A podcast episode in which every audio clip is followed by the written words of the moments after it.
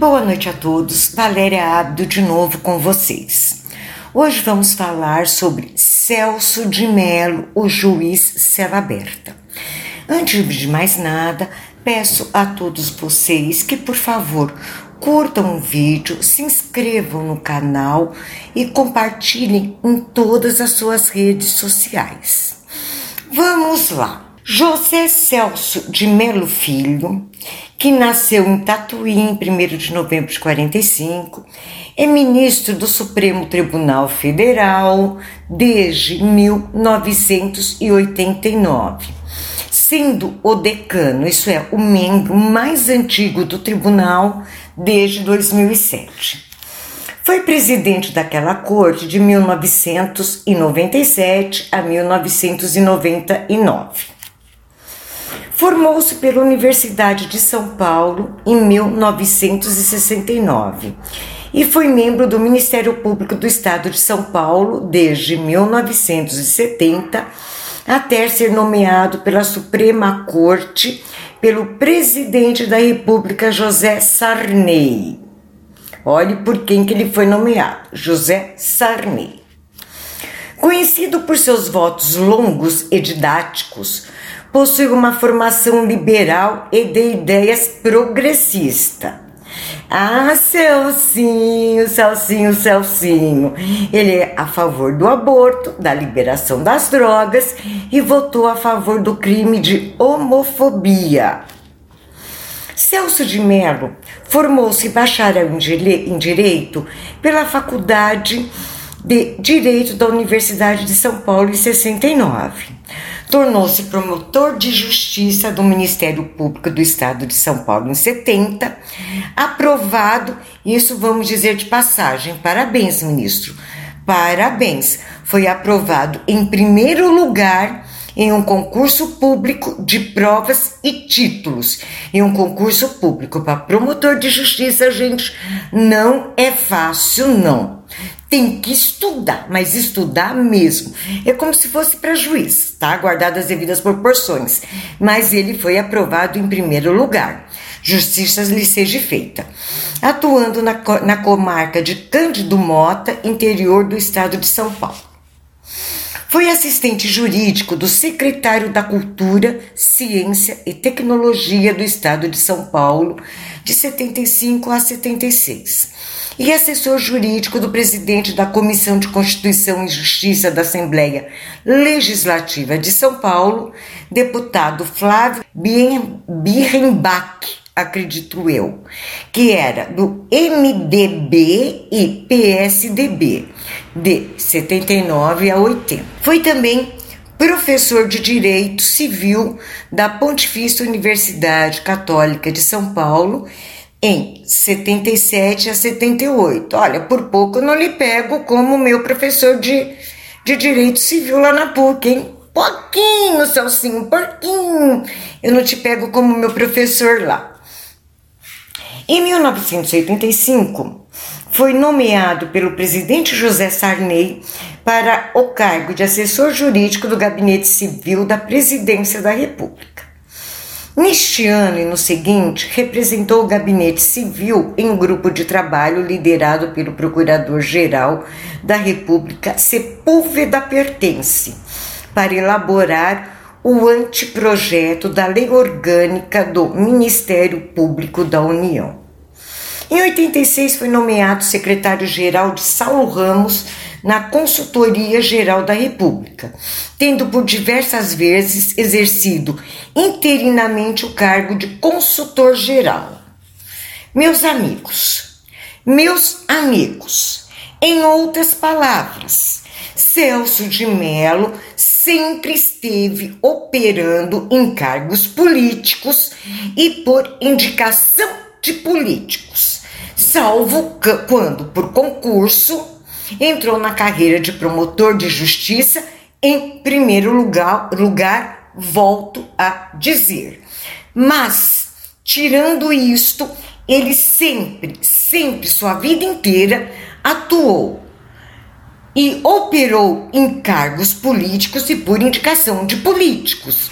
Por isso que eu falo no nosso Supremo Tribunal Federal que nada mais é do que um puxadinho do PT.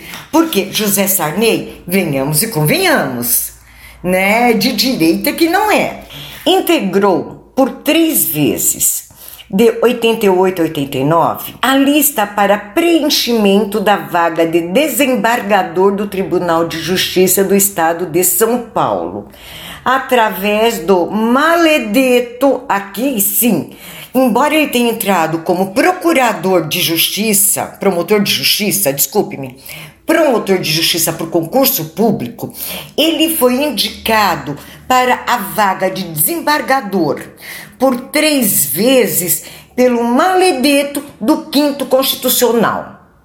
Esse maledeto quinto constitucional.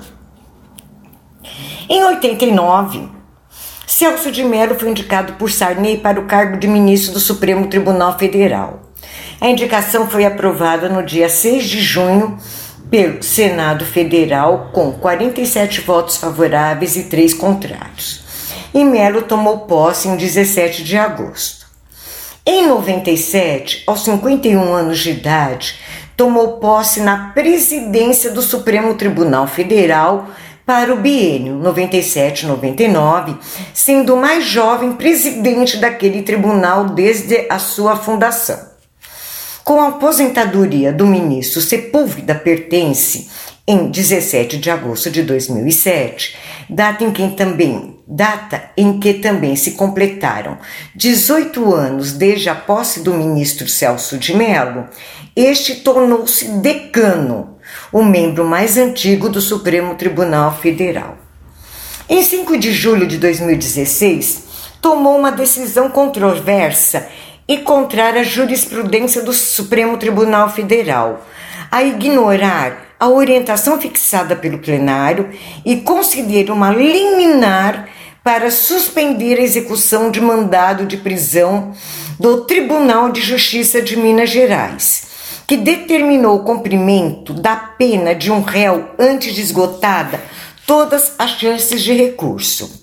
Em fevereiro do mesmo, do mesmo ano, em fevereiro de 2016, por sete votos a quatro, o Supremo Tribunal Federal decidira que era possível efetuar a prisão antes do trânsito julgado da condenação.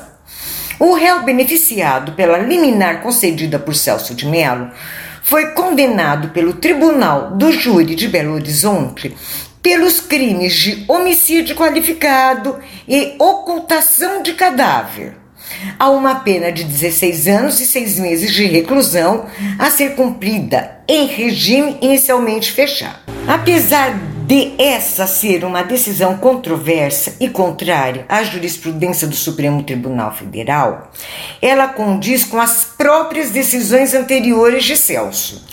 Como, por exemplo, no dia 27 de, jane... de setembro, desculpe-me, 27 de setembro de 2010, em que ele concedeu um habeas corpus a Giselma Carmen Campos Carneiro Magalhães, caramba, mas que nome comprido! Mandante do assassinato do então ex-marido Humberto Magalhães, na época executivo da Friboi, atual JBS, hoje envolvida em inúmeros casos de corrupção.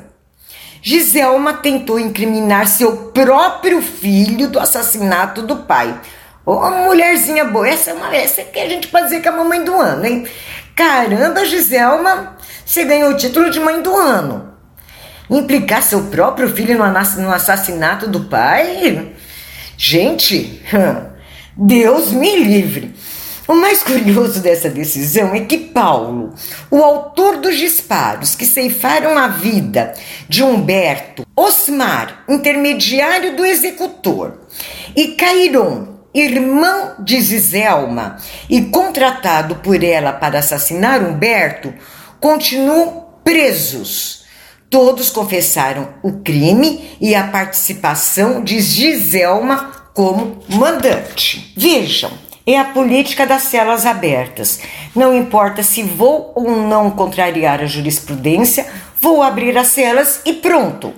Nos dois casos acima, notamos que os réus representavam grande periculosidade. Ambos, uma mandante do assassinato do seu próprio marido e ainda tentou incriminar seu próprio filho. Imagino que essa mulher não é feita solta. E o outro é por homicídio qualificado e ocultação de cadáver.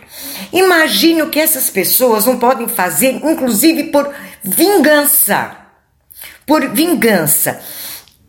Nesses casos, não se justificaria a concessão de habeas corpus, pois foram crimes de foram crimes cujos autores possuem alto grau de periculosidade. Isso é um verdadeiro absurdo. Da revista Isso É, em matéria publicada em 6 de 7 de 2016. Celso de Mello contraria a ordem do Supremo Tribunal Federal e Lava Jato reage. Essa é a matéria da revista. Em julgamento de fevereiro, por sete votos a quatro, os ministros entenderam que a pena poderia ser cumprida logo após a confirmação da sentença em segunda instância. Decano do Supremo Tribunal Federal, o ministro Celso de Mello contrariou a orientação do plenário e suspendeu um mandado de prisão expedido pelo Tribunal de Justiça de Minas Gerais contra o réu condenado por homicídio. Aquele caso que eu acabei de falar para vocês, tá? A medida foi tomada em meio à expectativa de que a corte volte a analisar a prisão antes do trânsito em julgado, quando se esgotam todas as possibilidades de recurso.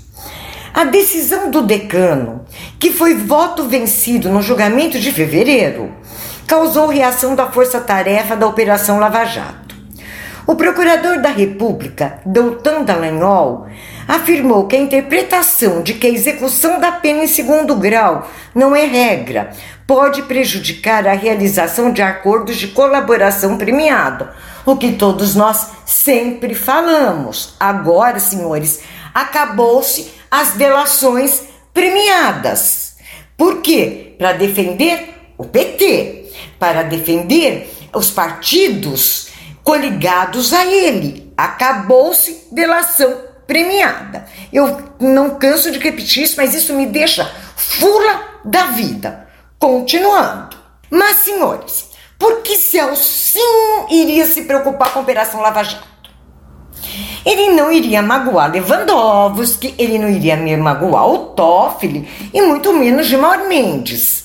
E o mais importante, ele não iria decepcionar e magoar o Luladrão e os enquadrados da Ocrim. Nossa, né? Ele tinha ali, né, que, poxa, como é que ele ia, né, né, seu senhor, né, seu senhor? Isso foi uma molecagem, uma malandragem, porque você não pensou no povo brasileiro, tá? Você pensou só no Lewandowskizinho, no Toffolizinho, no Gilmarzinho e no Lulinha.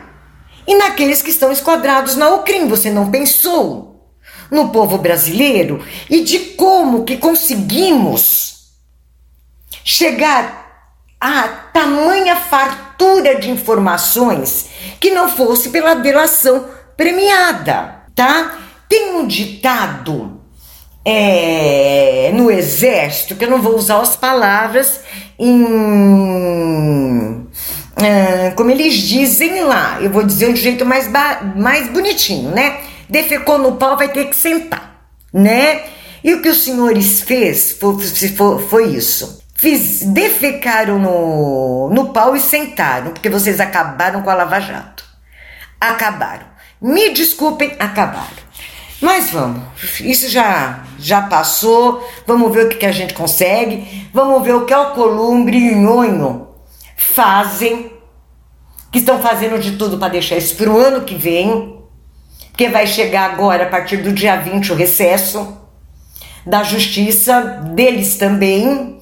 Garanto que eles vão votar, gente, vocês podem ter certeza, meus amigos, que eles vão votar assim com uma rapidez a lei orçamentária para o ano que vem, porque eles não vão querer perder dia de folga, não. Afinal de contas, vários deles vão ter que viajar para a Europa, né? Comprar os presentes de Natal lá na Europa. Ou levar a família ali para os Estados Unidos, ver o Natal no Central Park. A gente também tem que ver o lado deles, pobrezinhos. trabalham tanto, né? Tem que sair com a família, conhecer o mundo. Mas vamos lá, vamos voltar aqui pro, pro papel, né? Nas palavras de, Dela, uh, de Dallagnol, abre aspas. Porque o réu passa a ver o horizonte da impunidade como algo alcançável. É uma lição básica de negociação que ninguém faz um acordo quando existe uma alternativa melhor do que o acordo. Porque um réu vai admitir os crimes, devolver o que desviou e se submeter a uma pena se a alternativa é a impunidade? Disse Delanhol ao jornal O Estado de São Paulo. Nessas pequenas linhas, ele definiu exatamente o que é a prisão em segunda instância. Encarado como uma forma de combater a morosidade da justiça, o entendimento da maioria do Supremo Tribunal Federal tem como defensor o juiz Sérgio Moro. Na Operação Abismo, ele afirmou em seu despacho que a corrupção se alastrou no país porque prisão não é regra. Uma das consequências do entendimento, por exemplo, é estimular que condenados, na iminência de serem presos, façam um acordo de delação premiada e contribuam com as investigações. Era o que estava ocorrendo quando as prisões em segunda instância eram permitidas, tá? A questão se tornou polêmica depois da divulgação de gravações de conversas do ex-presidente da Transpetro, Sérgio Machado, em maio. Num dos diálogos, o presidente do Senado, Renanzinho, tinha que aparecer Renanzinho, aquele que não quer hipótese nenhuma a prisão em segunda instância. E hoje, senhores, hoje ele acabou de se tornar réu numa das ações da Lava Jato, tá? Se vocês forem ver, eu acho que deve estar tá, tá, tá no Estadão, tá em todos os lugares. Renanzinho dessa vez não conseguiu fugir. Réu por corrupção e lavagem de dinheiro. Sabe, hoje a minha mãe, hoje meu dia, depois que eu li essa notícia, já melhorou. Tá? Enquanto eu tava aguardando, é, aguardando ansiosamente o depoimento da, da Joyce na Lava Jato, que eu parei agora, né? Quando comecei a a fazer essa matéria, porque eu tô tranquila, porque ela tá lá na mão da Carla Zambelli, e com certeza a Carla, Carla Zambelli vai acabar com ela, né? Vai acabar com a porquinha Peppa Pig. E, a minha filha ali tá prestando atenção, a Camila tá prestando atenção, e depois eu revejo, dá para rever pelo YouTube essa parte que eu perdi. Mas Joyce, na mãozinha de Carla Zambelli e na mãozinha de Biaquices, gente, vai estar tá ferrada. A questão se tornou polêmica depois da divulgação de gravações de conversas do ex-presidente da Transpre... Transpetro, Sérgio Machado, em maio. Num dos diálogos, o presidente do Senado, Renan Calheiros, agora réu, PMDB Alagoas, afirma que o Congresso precisa aprovar uma nova lei para restabelecer as prisões somente após o trânsito em julgado. Ah, por que será, Renanzinho? Ah, desculpa, eu tô. Gente, desculpa, mas eu tive que dar risada. Sabe, hoje que eu tô gravando essa matéria para vocês, ele é julgado, ele é, é, é, é, ele é indiciado, ele é réu. E lendo isso aqui, é pra dar risada, né? O homem tava adivinhando que uma hora, uma, uma hora ou outra, ele não ia conseguir escorregar, escorregar que nem sabão, né? Ou que nem sardinha, sei lá, né? Vamos lá.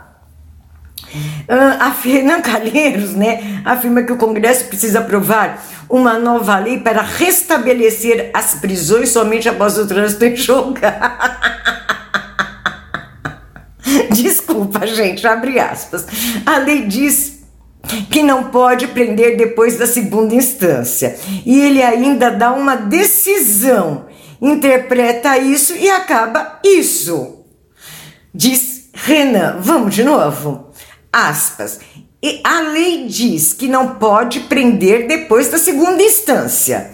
E ele aí dá uma decisão, interpreta isso e acaba isso, disse Sarney, tá? Ele queria que o Senado, que o Congresso derrubasse isso, tá?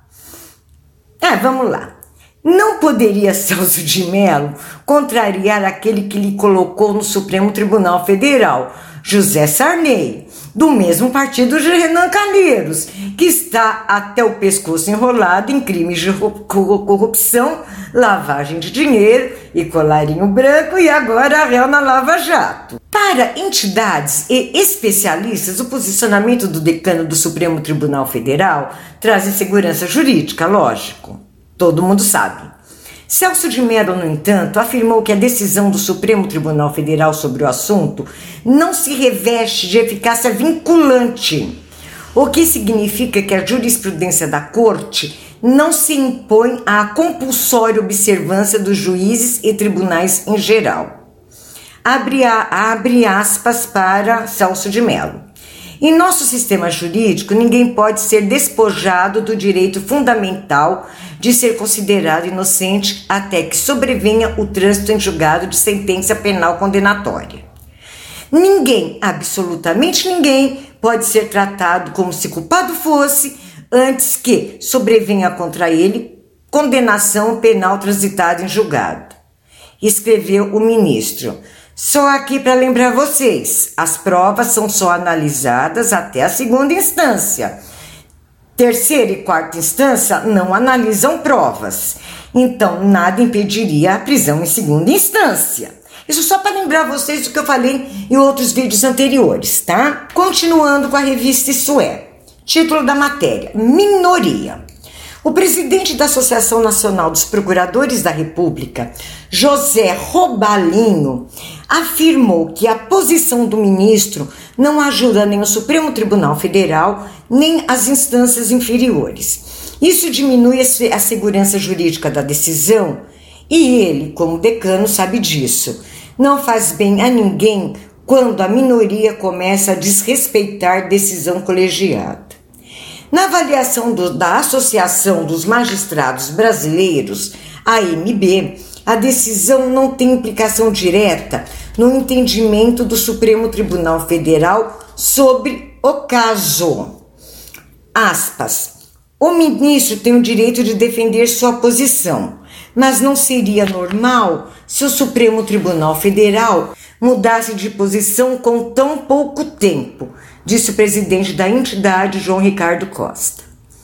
Cláudio Lagroiva Pereira, professor de processo penal da PUC São Paulo, considerou a decisão de Celso de Mello acertada ao corroborar entendimento da, da, de convenções internacionais ratificadas pelo Brasil. Aí vem quem a favor do Cláudio aqui, Langróvia?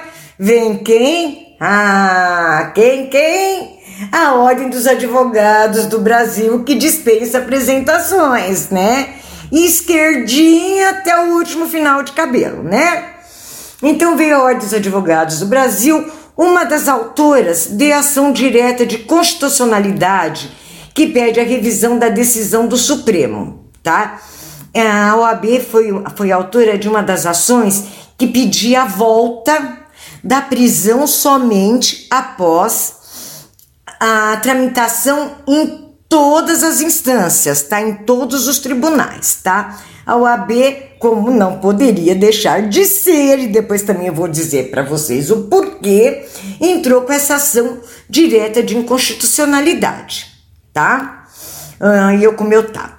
Também é contrária à jurisprudência preocupante da Corte a entidade prevê que a decisão vai punir acusados injustamente e desrespeitar o princípio da presunção de inocência. Ah, meu Deus, ô oh, papai do céu, ah, meu Deus. Gente, a UAB não está defendendo os pobres afortunados, aqueles pobrezinhos que podem ser presos após a condenação colegiada em segunda instância. Não, não, não se enganem, senhores. A OAB, como uma entidade de classe, ela está preocupada com seus advogados criminalistas que irão ganhar dinheiro se a execução da pena já se inicia com a condenação em segunda instância. A OAB está pensando no dinheirinho, no dinheirinho dos nossos advogadozinhos. Porque se a pena se inicia após a prisão em segunda instância, como é que vai ser? Eu vou receber para recorrer, vou receber para embromar, o que, que eu vou fazer? Eu vou entrar com isso para protelar, vou entrar com mais aquilo para protelar, aí eu vou ganhando por cada peça, vou ganhando por hora, por hora de trabalho, que gente, advogado rico, estrela, ganha por hora e por peça produzida, tá? Não é por processo. Tá, vou fazer um divórcio, olha, te cobro 3 mil reais pelo divórcio. Nananina, não. É por hora trabalhada, tá? E por peça ah, confeccionada, tá? E às vezes que vai pro tribunal, isso entra também. Às vezes que foi, que voltou, que conversou com o juiz, nada. Então o que que ia acontecer? Os advogados iam ter uma grande perda de dinheiro, porque iam minguar os recursos. Porque não ia ter mais por que protelar. O réu tá preso mesmo. O réu já foi preso por uma decisão colegiada em segunda instância. Então não vou, não tenho o que fazer para escrever. Então vou entrar com aqueles recursos obrigatórios. Né? Que se eu não entrar, o cara até pode me processar por uma, por uma negligência jurídica, né? Então eu vou entrar no. Vou, vou, vou entrar com recurso especial depois com embargo de declaração, aí eu vou entrar com recurso extraordinário, recurso interno, recurso de outros embargos, entende? Não teria como embromar para prescrever. Então o que que acontece? A ordem estava preocupada com seus advogados criminalistas, tá? Que iriam deixar de ganhar. Então o que, que ele passou na cabecinha da ordem? Meu Deus, meu Deus, ah meu Deus, o que, que eu vou fazer com os meus, os meus associadinhos aqui que pagam anuidade aqui para essa ordem, que é quase mil reais por, por, ano, viu gente? É a que mais cobra. Tá 900 e alguma coisa, eu pago 12 parcelas. Eu acho que eu pago 12 parcelas eu não tenho tanta certeza, eu vou chutar de 90 e pouco. Porque eu pago em 12. Porque tá para mil reais a anuidade que nós temos que pagar para a ordem. É a mais cara que existe no Brasil. Para vocês verem, tá? Então, nós, nós, gente, nós temos que derrubar essa excrescência. Caso contrário, vão atrasar o pagamento das unidades, da, da, das anuidades. Olha como eles pensam também. Os advogados deixando de ganhar iam poder atrasar o pagamento da anuidade. E atrasando o pagamento da anuidade, como é que a ordem vai sobreviver? Mesmo porque ela é a única entidade de classe que não precisa prestar contas ao Tribunal de Contas da União. Ela recebe, recebe, recebe não presta contas para ninguém do dinheiro e como é gasto. Nós enfiamos na ordem todo ano uma anuidade absurda e não sabemos o que eles fazem com esta anuidade. Isso ter, teria que ter contas abertas, teria que ser analisado pelo Tribunal de Contas da União? Sim, porque a ordem não é diferente de ninguém, tá? Não é porque o advogado está na Constituição Federal como um dos auxiliares da, da justiça, ao lado de juízes e promotores, e que entre esses três não há hierarquia nem subordinação, tá? Isso não o exime de prestar contas e ter suas contas analisadas pelo Tribunal pelo Tribunal de Contas da União. Teria sim. Haviam pensado nisso, a ordem entrou com processo e rapidinho isso caiu, né? Juízes garantistas, tá? Isso também estava tá na matéria da Isto É. Cacai. Quem é o famoso Cacai? Cacai o criminalista Antônio Carlos de Almeida Castro, mais conhecido como Cacai, aquele que estava de bermuda lá no Supremo Tribunal Federal, como se ele estivesse indo para uma praia. Vocês lembram desse caso? Ele também foi autor de uma ação direta de constitucionalidade que pede a revisão da decisão do Supremo de permitir a prisão definitiva antes do trânsito em julgado. Considerou positiva a medida tomada pelo ministro Celso de Mello. Por quê? Por quê? Por quê? Cacazinho, Cacá, esse querido Cacá de Bermudinha, que estava no Supremo Tribunal Federal de Bermudinha, que isso para mim é uma baita falta de respeito, tá? Ele é responsável pela defesa de ao menos 15 políticos que são alvos da Lava Jato. Correninho, Correninho Cacá foi lá, protocolou ação no Supremo Tribunal Federal por meio do Partido Ecológico Nacional, um tal de PEN. Agremiações partidárias têm legitimidade para representar na corte. Ai, meu Deus, ah, papai do céu. Ai, por que Cacai deve estar pensando com ele? Ó, oh, papai do céu, ó. Oh. Por que tenho tanto interesse em ver derrubada a prisão em segunda instância? Será porque eu sou advogado de pelo menos 15 políticos envolvidos na Lava Jato? Fica a pergunta, senhores. Podem responder para mim? Se não cair, como vai ser para colocar o arroz e feijão na mesa dos meus filhinhos? Oh, oh, oh, papai do céu! Então vamos lá, vamos derrubar essa excrescência. Os senhores repararam meus amigos, que quem somente tem interesse no trânsito em julgado são pessoas direta ou indiretamente envolvidas com a Lava Jato. Isso jamais foi uma decisão legalista, e sim política, porque nossa Constituição é de 1988. Até 2009, senhores, era permitida a prisão após segunda instância. De 2009 a 2016, somente após o trânsito em julgado. Em fevereiro de 2016, voltou o entendimento de que a prisão poderia ocorrer após a segunda instância por decisão colegiada. E, e depois que Lulinha foi preso, se amargaram, mas se amargaram dessa decisão de fevereiro de 2016. Eu acho que eles se puniram, sabe? Aquelas penitências que se fazia na Idade Média, que a pessoa se chocoteava quando quando pecava, pegava aquele chicote com pontinhas de metal e plá, plá, minha culpa, minha culpa, minha máxima culpa. Eu acho que a maioria deles fez isso. Olha, se autoflagelou, pedindo desculpa pro Deus Lula até falar chega. Porque, ó, vou te dizer, eles nunca imaginaram que em 2017 Lula ia conhecer por um bom tempo as dependências da Polícia Federal. Vamos lá.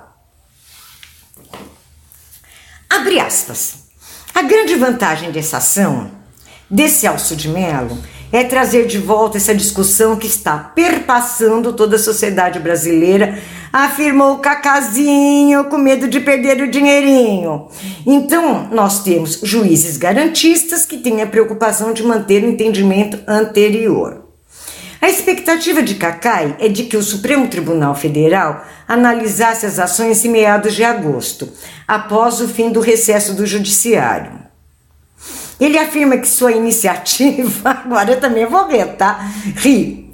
Ele afirma que sua iniciativa não tem relação com os clientes que defende, Ó, oh, que homem justo, que homem honesto, que homem de coração puro. Ele tá preocupado com todos aqueles pobrezinhos e não com os 15 da Lava Jato que ele defende. Ó, oh, Cacá, ó, oh, Cacá, que tristeza. Vou chorar por você hoje. Abre aspas. De novo.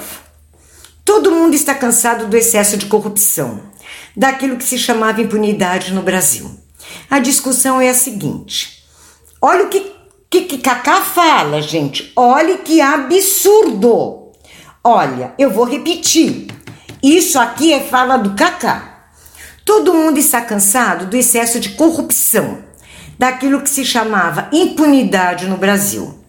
A discussão é a seguinte: para levar 20 ou 30 figurões da Lava Jato para a cadeia na segunda instância, é preciso sacrificar um direito constitucional que está arraigado e levar cento e tantas mil pessoas para a cadeia.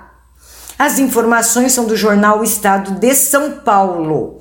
Palavras de Cacá. E ele sabe muito bem que 99,9999% dos condenados criminalmente não passam da segunda instância porque não tem dinheiro. Eles só vão até a segunda instância no máximo, você ainda pega um defensor. Coitado, que já tá tão assoberbado, mas mesmo assim pensa no seu cliente e entra com apelação. Porque caso contrário, termina na primeira instância mesmo. Então não vem não, Cacá. Não vem não. Isso é um absurdo, amigos. Isso se chama impunidade. Certeza de que esses 20 ou 30 figurões que roubaram bilhões e bilhões e bilhões de reais do povo brasileiro jamais irão cumprir pena, pois a prescrição com certeza os alcançará. Essa declaração do Cacai foi uma vergonha. É desavergonhada essa declaração. Deus, olha, vamos parar por aqui, vamos continuar, que ainda tem. Tem bastante, eu não quero cansar vocês. Do Poder 360, em setembro de 2019. O ministro Celso de Mello, do Supremo Tribunal Federal, chamou a apreensão de livros da Bienal do Rio de Janeiro de fato grave. O comentário foi feito por meio de nota enviada à jornalista Mônica Bergamo, do jornal da Folha de São Paulo, na noite de sábado, 7 de setembro de 2019. Segundo o decano do Supremo, aspas, sobre o signo do retrocesso, cuja inspiração resulta das trevas que dominam o poder do Estado, um novo e sombrio tempo se anuncia. O tempo da intolerância, da repressão ao pensamento, da interdição ostensiva ao pluralismo de ideias e do repúdio ao princípio democrático. Celso de Mello fala bonito, né?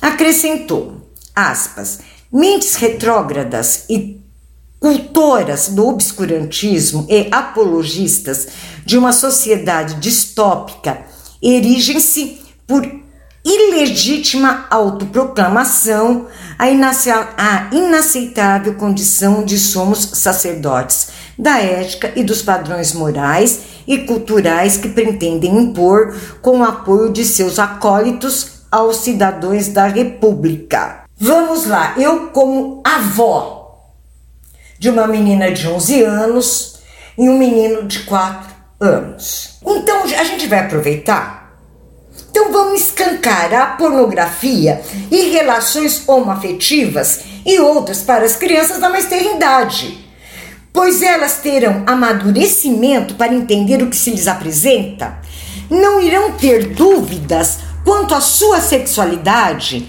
não haverá uma sexualização precoce e outros problemas de ordem moral e psicológico. Gente, é seguir a cartilha de esquerda. Eu não gostaria que a minha neta de 11 anos visse uma revista onde dois homens ou duas mulheres estivessem se beijando na boca. Ou dois homens e duas mulheres estivessem mantendo relações sexuais, porque a minha neta de 11 anos não está capacitada para entender isto. Ela não tem o amadurecimento necessário para entender o que é relações homoafetivas. Quando ela tiver idade e de acordo com o entendimento da mãe e dessa avó que vos fala, ela será orientada de acordo com o crescimento e amadurecimento dela. Imagine meu neto de 4 anos vendo dois homens manterem relações sexuais, vendo duas mulheres, vendo dois homens se beijando numa banca de jornal ou numa revista. Se ele quer isso para os netos e sobrinhos dele, que se dane. Mas eu não quero isso para os meus e nem para os filhos e netos dos meus amigos e nem para o povo brasileiro. Isso para mim foi um grande absurdo. É realmente esquerdar o país, porque é por aí que a esquerda começa. É por aí que a esquerda começa, desestruturando famílias, sexualizando precocemente as crianças, bagunçando a cabecinha delas. Tem crianças em psicólogos hoje que não sabem a sua própria identidade sexual. Estão em dúvida se são homens ou se são mulheres pelas besteiras que escutam nas escolas. Imagine que adultos Que sexualidade sadia essas crianças terão quando forem adultas? Como vão exercer uma sexualidade sadia? Ouvindo essas besteiras desde, as mais, desde a mais tenra idade. Isso para mim é inaceitável. Vai, continuando. Do Dextac Política. O portal e Cidadania, que monitora a receptividade de proposições legislativas por parte dos internautas, teve como destaque nas mobilizações o projeto de lei que criminaliza a homofobia, PL 860 de 2019. A matéria lidera as interações entre as matérias dessa modalidade desde o início do ano. O autor da PL, senador Alessandro Vieira, PPS de Sergipe, sugere que os casos de agressão motivados por intolerância, discriminação ou do preconceito por sexo, orientação sexual e identidade de gênero sejam inseridas na lei que tratam dos crimes de preconceitos de raça. Lei 7716 de 1989. O entendimento é o mesmo que estava sendo discutido no Supremo Tribunal Federal em ação movida pelo seu partido. Com a resistência do, do tema em setores conservadores do Congresso Nacional, outro processo mais generalista avançou mais rápido. O relator, ministro Celso de Mello, leu seu voto por seis horas concluindo que houve omissão por parte dos parlamentares e que os crimes de discriminação pela orientação sexual e identidade de gênero poderia ser punido nos termos da lei aplicada hoje ao racismo. Em um dos pontos de maior repercussão do voto de Celso de, Celso de Mello, o ministro criticou a ministra da Mulher, Família e Direitos Humanos, Damares Alves. A crítica destacou a fala, abre aspas, menino veste azul e menina veste rosa, afirmando que essa concepção submete a pessoas a um padrão existencial heteronormativo incompatível com a diversidade. Ah, tenha, tenha minha santa paciência. Desde quando criança tem tem maturidade para decidir se quer ser homem, mulher, homoafetivo, trans, LGBTI, sei lá, respeito a todos, desde que a pessoa, na hora de sua decisão, ela tenha maturidade para decidir e não seja levado por outras pessoas para depois não, não vir a se arrepender futuramente. Eu estava lendo pela BBC, se não me engano, pela BBC, de pessoas que se arrependem amargamente de terem feito a cirurgia, que a gente fala de trans, né? A cirurgia que o homem vira mulher e mulher vira homem, inclusive modificando a genitália, tudo isso. Muitos deles estão arrependidos e querem voltar ao gênero de seu nascimento. Então essas pessoas elas têm que estar plenamente consciente daquilo que elas querem. Não é pegar criancinha de 4, 5, 6 anos e submeter a um monte de, de, de informações, imagens que ela não vai conseguir entender, que vai bagunçar o psicológico até o psiquiátrico delas. Mas voltando, isso não é assunto, isso, é, isso não é assunto para hoje, isso nós estamos falando do Celso de Mello. Do jornal Polêmica Paraíba em 14 de 2 de 2017. Celso de Mello garante Moreira Franco ministro de Temer. Em uma vitória para o Palácio do Planalto, o ministro Celso de Mello, do Supremo Tribunal Federal, decidiu uma tarde de terça-feira, 14 de 2017, manter a nomeação de Moreira Franco para a Secretaria-Geral da Presidência da República.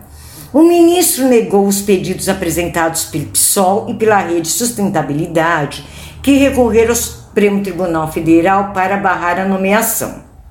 A decisão acaba com a briga de liminares que vinham ocorrendo graças a decisões de juízes de primeira instância e desembargadores, ora afastando, ora mantendo Moreira, em resposta a ações populares movidas em todo o país. Em sua decisão, Celso de Mello não mencionou explicitamente a decisão do Tribunal Regional Federal da Segunda Região, que retirou o fórum privilegiado de Moreira Franco, tá? O decano da corte, no entanto, ressaltou que a prerrogativa de foro, foro é consequência natural e necessária decorrente da investidura no cargo de ministro de Estado.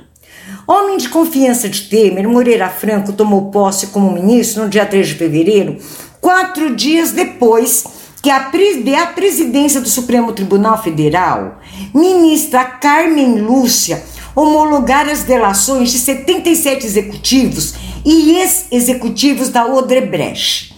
Apelidado de Angorá, na planilha da empreiteira, o PNDBista foi citado mais de 30 vezes na delação de Cláudio Melo Filho, ex-diretor de Relações Institucionais da Odebrecht.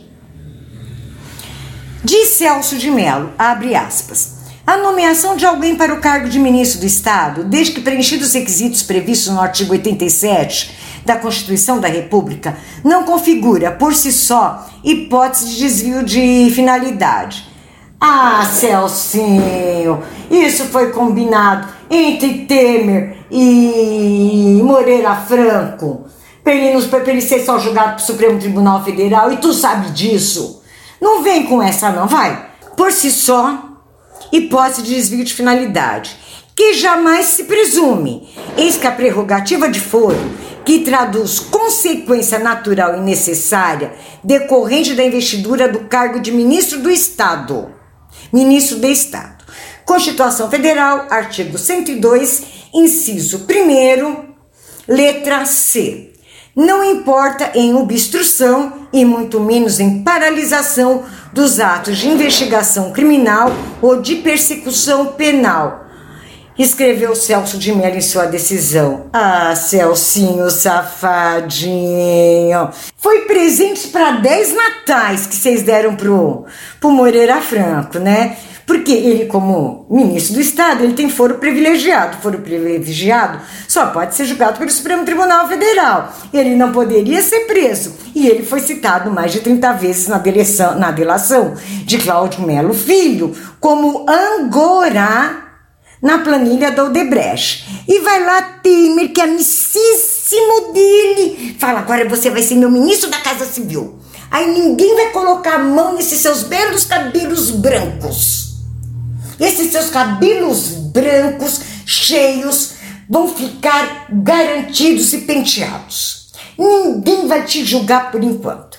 E foi isso que Celcinho fez, né? Continuando abrindo aspas de novo. E a razão é uma só. A mera outorga da condição político-jurídica de ministro de Estado não estabelece qualquer círculo de imunidade em torno desse, deste qualificado agente auxiliar do presidente da República. Pois, mesmo investido em mencionado cargo, um ministro de Estado, ainda que dispondo da prerrogativa de foro ratione numeris nas infrações penais comuns, perante o Supremo Tribunal Federal, não, não receberá qualquer espécie de tratamento preferencial ou seletivo. Será, será, será? Será? Uma vez que a prerrogativa de foro não confere qualquer privilégio de ordem pessoal a quem dela seja titular. De novo, será, será, será? Gente, eles pensam que o brasileiro é burro, né? Nós já fomos muito burros. Já fomos. Agora não, agora a gente já está vendo a coisa com outro, sabe? É, com, com, outros, com outro olhar, uh, estamos nos interessando mais pela política. O povo brasileiro nunca ouviu falar tanto na Constituição Federal como está ouvindo por essa, por, esse, por essa época. O povo brasileiro, alguns estão abrindo, comprando a Constituição e lendo para se inteirar um pouco mais. Sabe, a gente não é mais besta. A gente sabe que todas as decisões aí tomadas, Celso de Mello, são decisões político-partidárias. Não tem jeito. Mas e nós, pobre morta pobres mortais, que não somos ministros, não somos deputados, não somos vereadores, né? não somos senadores, a gente vai direto para a primeira instância e já cumpre pena logo de cara, né? Vamos lá, vamos lá. Continuando. Porque eu, pelo menos, eu, embora seja advogado, quem advoga em causa, em causa própria é burro, né? Só faz besteira. Eu não teria dinheiro para pagar um advogado se eu fosse é, condenada por alguma coisa. Eu não teria condições de pagar recurso especial, recurso extraordinário, agravo interno, agravo de declaração e outros, e outros remédios jurídicos que existem por aí. Não teria. Então eu pararia na segunda instância, a Valerinha ia cumprir pena com o trânsito julgado da segunda instância. Continuando.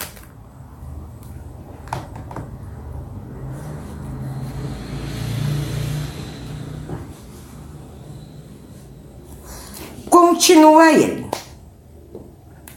A investidura no cargo de ministro do Estado, em contexto com o ora exposto na presente impetração mandamental, em que inexiste qualquer conexão de suposta prática delituosa com o presidente da República, pontinho de interrogação, não representa obstáculo jurídico à normal e regular sequência de eventual procedimento de índole criminal contra um Wellington Moreira Franco, litisconsorte passivo necessário, ressaltou o ministro. Agora vamos falar de foro. Ministro Moreira Franco ganha foro privilegiado perante o Supremo.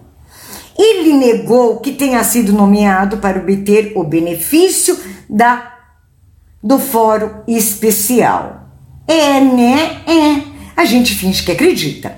Moreira Franco é citado de novo, vou repetir, na delação premiada do, do ex-executivo do Odebrecht, Cláudio Melo Filho, e disse que sua situação é distinta à de Lula, que teve sua nomeação para a Casa Civil barrada pelo Supremo Tribunal Federal. O novo ministro seria e é o Angora com aquele cabelinho branco, cheinho, bonitinho, né? O homem tá velhinho, mas tá com uma cabeleira legal. Há uma diferença, disse Moreira Franco, após a cerimônia de posse. Eu estou no governo. Eu não estava fora do governo, completou. O ex-executivo da Odebrecht, Cláudio Melo Filho, afirma em seu anexo de delação premiada com a força-tarefa da Lava Jato que tratou com Moreira Franco negócios da empreiteira na área de aeroportos. Elo entre a empresa e políticos em Brasília, o delator relata pedidos da empreiteira e suposta pressão por parte do PMDBista, que é o homem de confiança de Temer. Moreira Franco foi ministro da Secretaria da Aviação Civil no governo Dilma. Tudo do PT, tudo ali, ó, tudo coligadinho, tudo coligadinho. Abre aspas. Em algumas oportunidades, me reuni com Moreira Franco para tratar sobre temas afetos à aviação civil, afirmou Cláudio Melo. Moreira Franco é um político habilidoso e se movimenta muito bem nas ações com seus pares. Acredito que há uma interação orquestrada entre ele e Eliseu Padilha, ministro da Casa Civil, para a captação de recursos para o seu grupo do PMDB.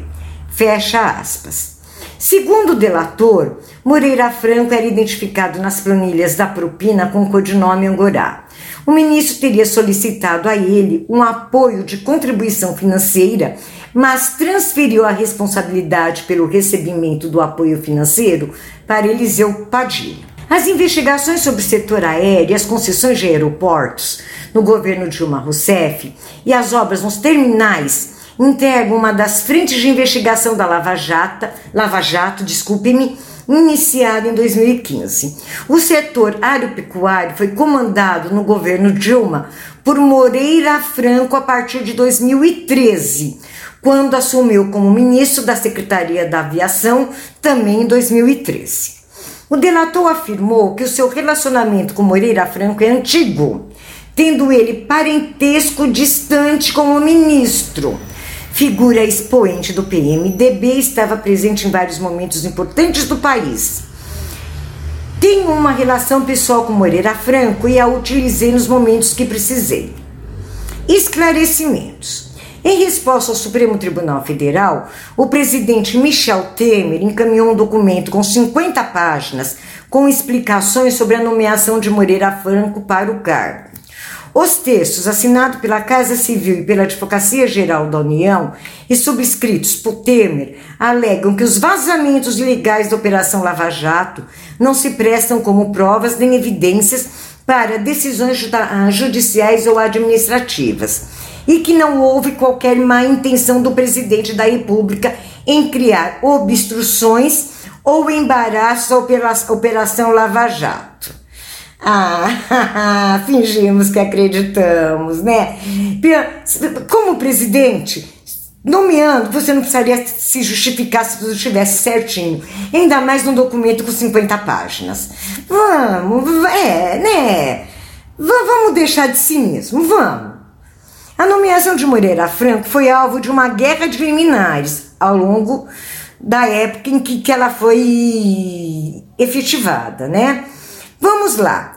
O juiz federal Alcides Martins Ribeiro, do Tribunal Regional Federal da Segunda Região, decidiu atender apenas parcialmente ao pedido do Palácio do Planalto, determinando a manutenção de Moreira Franco como ministro-chefe da Secretaria-Geral da Presidência da República mas sem a prerrogativa do fogo privilegiado. Eis uma decisão acertada. Eis uma decisão acertada desse juiz. Ele deu o cargo, mas tirou o fogo privilegiado, tá? A decisão do ministro Celso de Mello se sobrepõe às anteriores. Então Temerzinho conseguiu salvar um amiguinho Moreirinha, colocando como ministrozinho do Estado, em flagrante desvio de finalidade, gente em flagrante desvio de finalidade a lhe garantir fórum privilegiado com anuência de Celcinho, que fez uma tremenda ginástica mental e um tremendo jogo de palavras para justificar sua decisão. E ainda, o Planalto envia um documento com 50 folhas de explicação sobre a nomeação. Se isso não é desvio de finalidade, tentativa de salvação do amiguinho, eu não sei o que, que é e ainda agasalhado por uma decisão do ministro de uma decisão do ministro do Supremo Tribunal Federal. Absurdo. Agora vamos falar da importação de sementes de cannabis. Decidiu o ministro Celso de Mello que importar semente de cannabis não é crime. Isso foi publicado pela jornalista Fabrícia Oliveira em 14 de maio de 2019. O ministro Celso de Mello do Supremo Tribunal Federal considerou que a importação de 26 sementes de cannabis por uma mulher de São Paulo que recebeu os produtos da Holanda não pode ser enquadrada como crime. A sementinha de cannabis tratadinha, molhadinha dá o quê? Folhinhas de maconha. Continuando, mas não é crime. A semente não é crime, tá? Agora a folhinha, né, que a sementinha vai proporcionar e já é crime. Eu juro, gente, eu não entendo esses ministros do Supremo Tribunal Federal. Por mais ginástica mental, e olha que como eu falo, eu tô nessa área há 40 anos. Tem muita coisa que eu não entendo. Então vamos lá. A cannabis é a planta da qual se faz a maconha. Segundo o ministro, a semente sozinha não contém o princípio ativo da droga e não causa dependência. A decisão foi assinada nesta segunda-feira, dia 13 de maio de 2019. Atualmente, a planta é um produto controlado no Brasil e é permitido o registro de produtos à base de seus princípios ativos.